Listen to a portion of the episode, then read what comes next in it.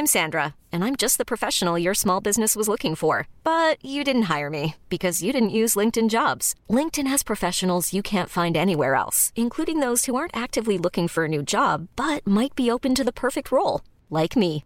In a given month, over 70% of LinkedIn users don't visit other leading job sites. So if you're not looking on LinkedIn, you'll miss out on great candidates like Sandra. Start hiring professionals like a professional. Post your free job on linkedin.com/achieve today.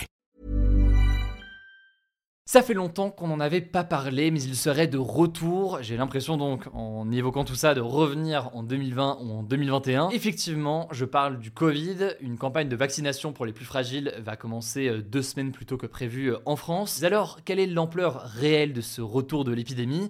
Qui va devoir se faire vacciner? Bref, à quoi ressemble réellement la situation? Et faut-il s'inquiéter euh, ou non? On va voir ça très rapidement avant de passer aux actualités. En bref, salut c'est Hugo, j'espère que vous allez bien. On est parti ensemble pour une nouvelle plongée dans l'actualité en une dizaine de minutes. Alors, pour la semaine du 4 au 10 septembre, les passages aux urgences pour suspicion de Covid-19 ont augmenté de 30% par rapport à la semaine précédente, passant de 2815 passages à 3651 selon le réseau Au Secours, qui est en fait l'organisation de la surveillance coordonnée des urgences. Alors, même si ces données sont moins précises qu'avant, on assiste quand même aussi à une hausse des cas de Covid. Aujourd'hui, l'essentiel des données qui concernent le Covid, elles sont transmises par SOS Médecins, des laboratoires, ainsi que ce réseau euh, Au Secours que j'évoquais à l'instant. Bon, mais cependant, c'est important de noter, c'est difficile pour l'instant d'avoir des chiffres précis pour évaluer la progression euh, du Covid. En effet, depuis euh, le 1er juillet, les systèmes de surveillance du virus ont été allégés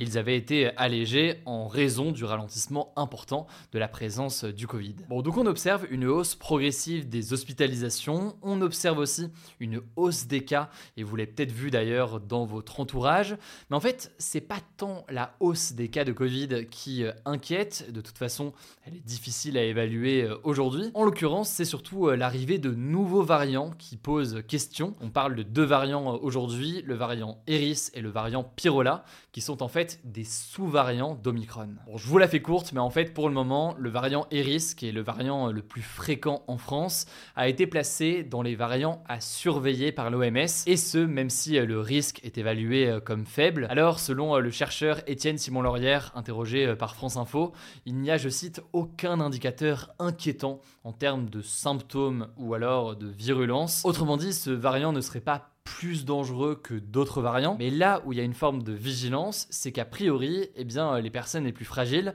ne sont pas autant immunisées face à ce variant. Alors encore une fois, ça ne veut pas dire que le variant est plus dangereux, simplement ça veut dire que dans la configuration actuelle avec ce nouveau variant, et parce que bah, plus globalement, les vaccins font de moins en moins effet pour éviter d'avoir le Covid, et aussi eh bien, les gens sont de moins en moins contaminés au sein de la société, eh bien tout cela permet à ce variant de se propager plus vite, pour dire les choses simplement. Et donc, c'est cet élément de vigilance qui est pointé par les autorités aujourd'hui. Bref, une campagne de vaccination devait commencer le 17 octobre, mais euh, le ministre de la Santé, Aurélien Rousseau, a finalement annoncé euh, ce vendredi qu'elle était avancée au 2 octobre. Ça concerne donc principalement les personnes les plus fragiles, donc les personnes de plus de 65 ans, les femmes enceintes ou encore les personnes immunodéprimées, donc qui ont un système immunitaire euh, jugé plus faible. Par ailleurs, les personnes de leur entourage y compris des soignants, sont donc incités à se faire vacciner. Mais dans tous les cas, aujourd'hui, avec cette campagne de vaccination, le vaccin n'est pas obligatoire, il est simplement conseillé par les autorités,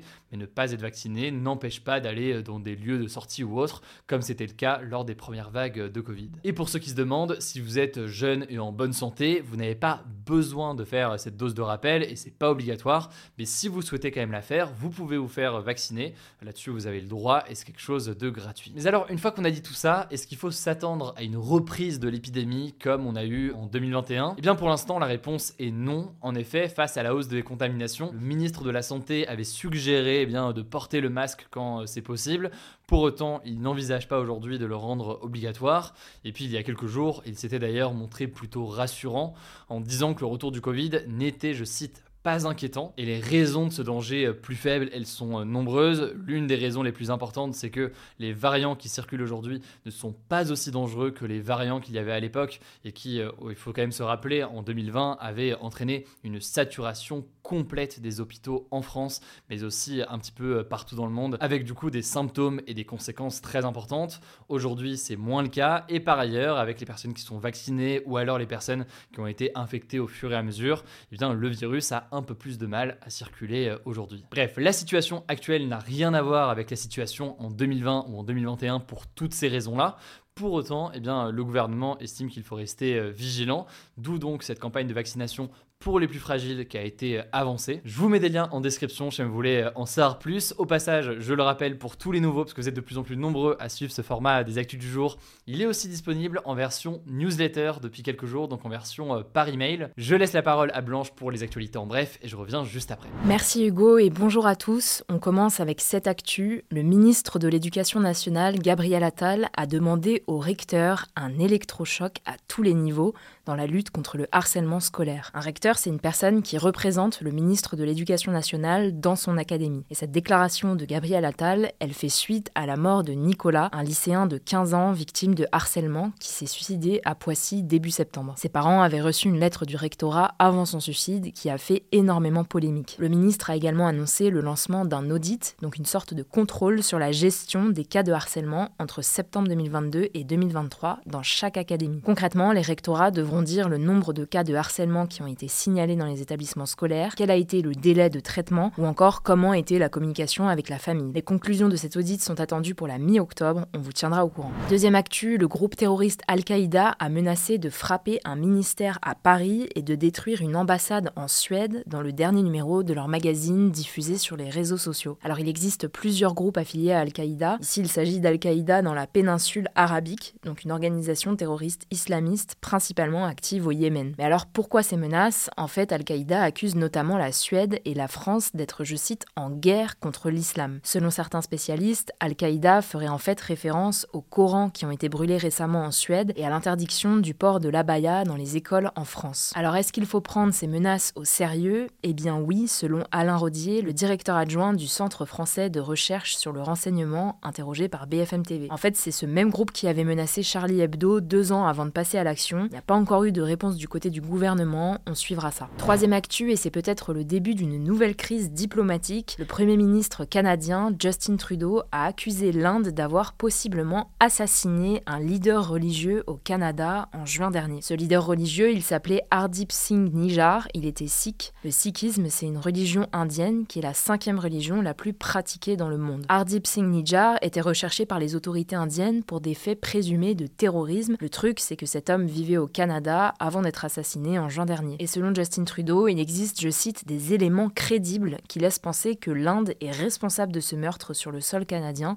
ce que l'Inde réfute. En tout cas, ces accusations risquent d'avoir de lourdes conséquences. Les deux pays ont déjà décidé d'expulser des diplomates. On vous tiendra au courant. Quatrième actu, 8 conducteurs sur 10 en France sont seuls dans leur voiture entre 7h et 10h du matin, selon une étude du gestionnaire d'autoroute Vinci publiée ce mardi. Cette étude a été faite entre mai et juin 2023 grâce à des caméras et un comptage par intelligence artificielle. Et dans 83,3% des cas, les conducteurs pratiquent l'autosolisme, donc le fait de conduire en étant seul dans son véhicule. Sauf que vous vous en doutez, être seul dans une voiture, eh bien ça pollue énormément. Pour atteindre l'objectif fixé par le gouvernement de 1,75 personnes en moyenne par véhicule, il faudrait donc multiplier par 2 le nombre de covoitureurs selon Vinci. Aujourd'hui, la moyenne est légère hausse avec 1,26 personnes par véhicule contre 1,24 à l'automne 2022. Cinquième actu, le patron de X, Elon Musk, a évoqué ce lundi une possible refonte du réseau social et notamment la possibilité de le rendre payant pour tous les utilisateurs. En fait, il a déclaré ce lundi lors d'une discussion avec le premier ministre israélien Benjamin Netanyahu que le réseau social pourrait mettre en place ce qu'il appelle un petit paiement mensuel pour tous les utilisateurs. Alors, pourquoi les faire payer? Eh bien, ce serait la seule solution, selon lui, pour réduire le nombre de faux comptes sur la plateforme. Le prix de ce potentiel abonnement obligatoire devrait normalement être moins cher que Xblue, l'abonnement payant actuel, et devrait donc coûter moins de 9,60€. En tout cas, on n'en est pas encore là pour l'instant, ça reste des déclarations, on suivra tout ça. On termine avec cette actu, la Maison Carrée de Nîmes en France a été inscrite ce lundi au patrimoine mondial de l'UNESCO. Concrètement, ça va permettre à l'édifice d'être mis en avant et d'être mieux protégé pour que les générations futures puissent elles aussi en profiter. La Maison Carrée de Nîmes, c'est un temple romain qui date du 1er siècle de notre ère,